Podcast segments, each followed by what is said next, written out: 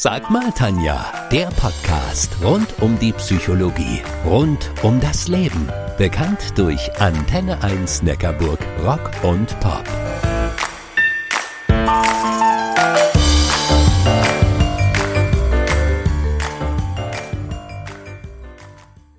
Sag mal, Tanja, du bist doch Psychologin. Immer wieder beobachte ich, dass sich Menschen selbst anlügen. Warum ist das denn so? Warum belügen wir uns selbst? Was meinst du als Psychologin dazu? In dieser Podcast-Episode werfe ich einen kleinen Blick hinter die Kulissen der Selbstlüge und warum wir damit unliebsame Wahrheit verdrängen. Ich bin die Tanja, ich bin Diplompsychologin und Coach und ich gestehe, auch mir passiert das mit der Selbstlüge. Warum? Weil es sich oft besser anfühlt als die Wahrheit. Zumindest bis zu einem bestimmten Zeitpunkt. Lehn dich also zurück und hol dir gute Impulse für dich, für deine Lieben und für dein Leben.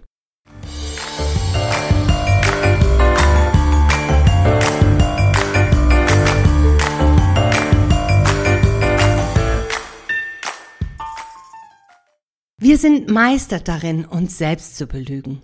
So lautete die Überschrift eines Interviews mit mir im Wochenendteil der Schwäbischen Zeitung. Selbstverständlich wusste ich, dass dieser Artikel über mich und meine Ansichten zu menschlichen Veränderungsprozessen kommen wird. Als ich dann aber den Titel zum ersten Mal in der Zeitung stehen sah, da war ich doch ziemlich überrascht. Überrascht darüber, wie gut die Journalistin Caroline Steppert eine meiner Kernaussagen mit so wenigen Worten so allumfassend zusammengefasst hatte.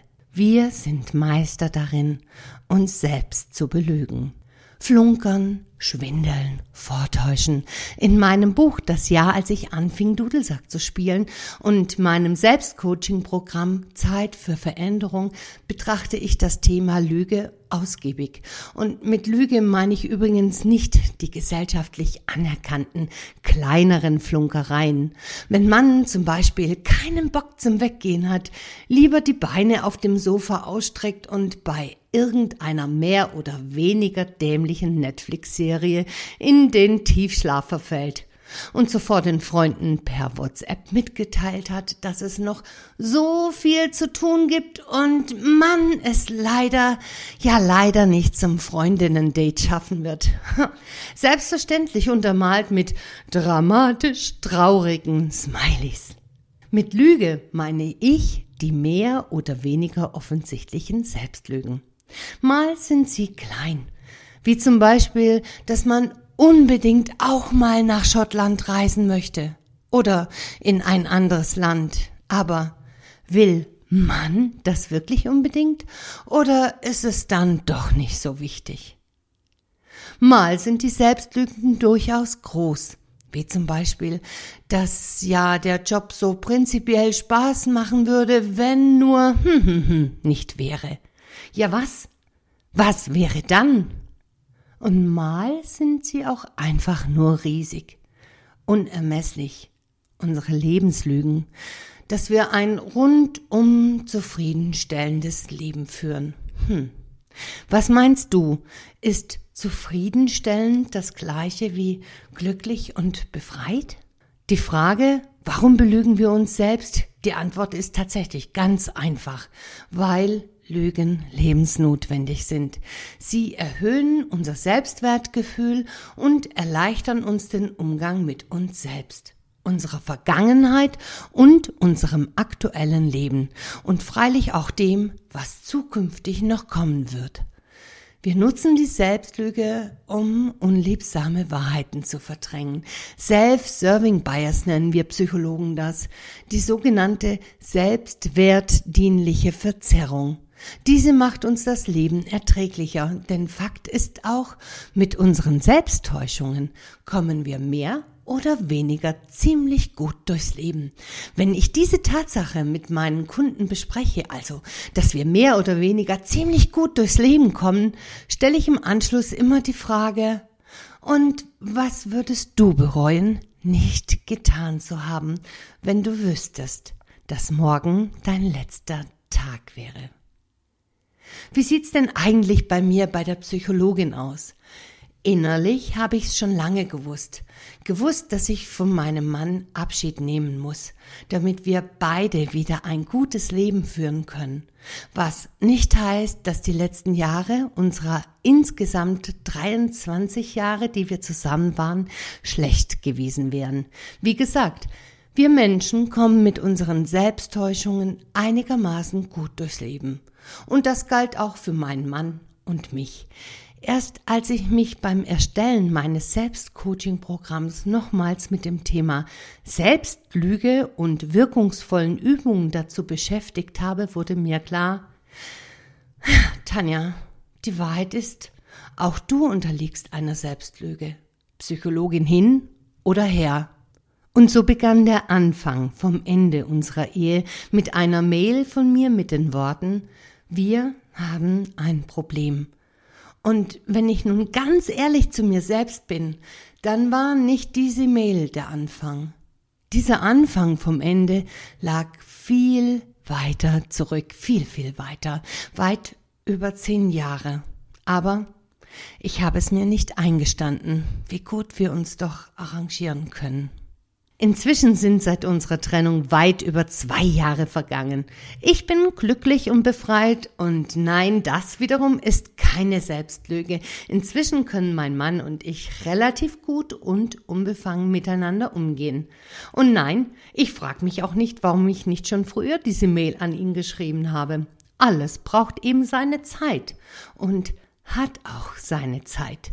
Auch der erste Schritt aus der Selbstlüge heraus, wobei meines Erachtens früher besser ist als später. Denn das Leben ist einfach zu kurz für geht so Ehen und geht so Jobs und geht so Situationen.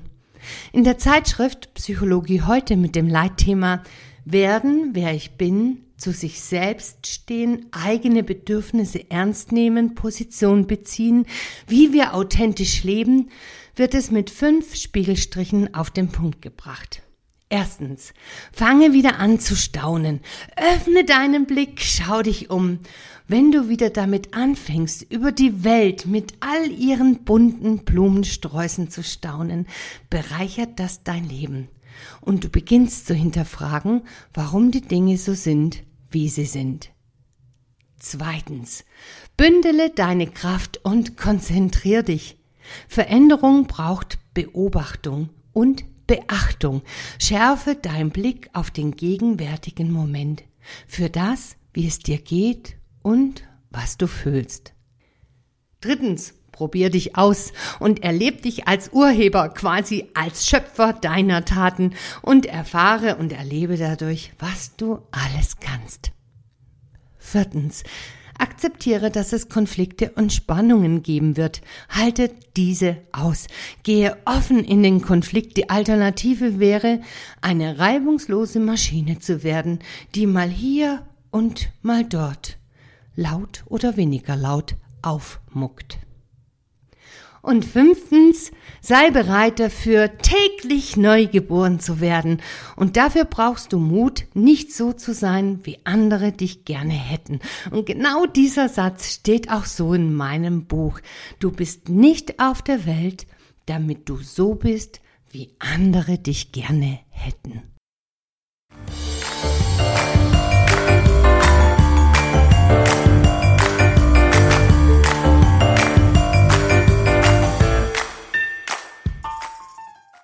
PS, Postskriptum.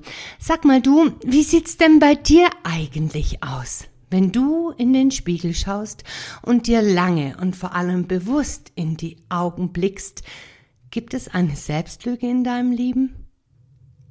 Falls ja, was passiert mit dir, wenn du diese mal vor dir, zu dir bewusst laut aussprichst, also zugibst, hm, meine Selbstlüge lautet Punkt, Punkt, Punkt. Und wenn diese Selbstlüge eigentlich unerträglich für dich ist und du keine Angst mehr hättest, was wäre dann dein nächster Schritt? Und falls nein, also falls du sagst, mm -mm, ich habe keine Selbstlüge, Kennst du jemanden, von dem du glaubst, dass er sich selbst anlügt, sich etwas vormacht? Vielleicht magst du dieser Person ja diese Podcast-Folge vorspielen. Und eine letzte Frage. Wenn ich deinen besten Freund treffen würde, was würde der mir sagen? Ob du dich in einer Sache anlügst. Denk mal drüber nach.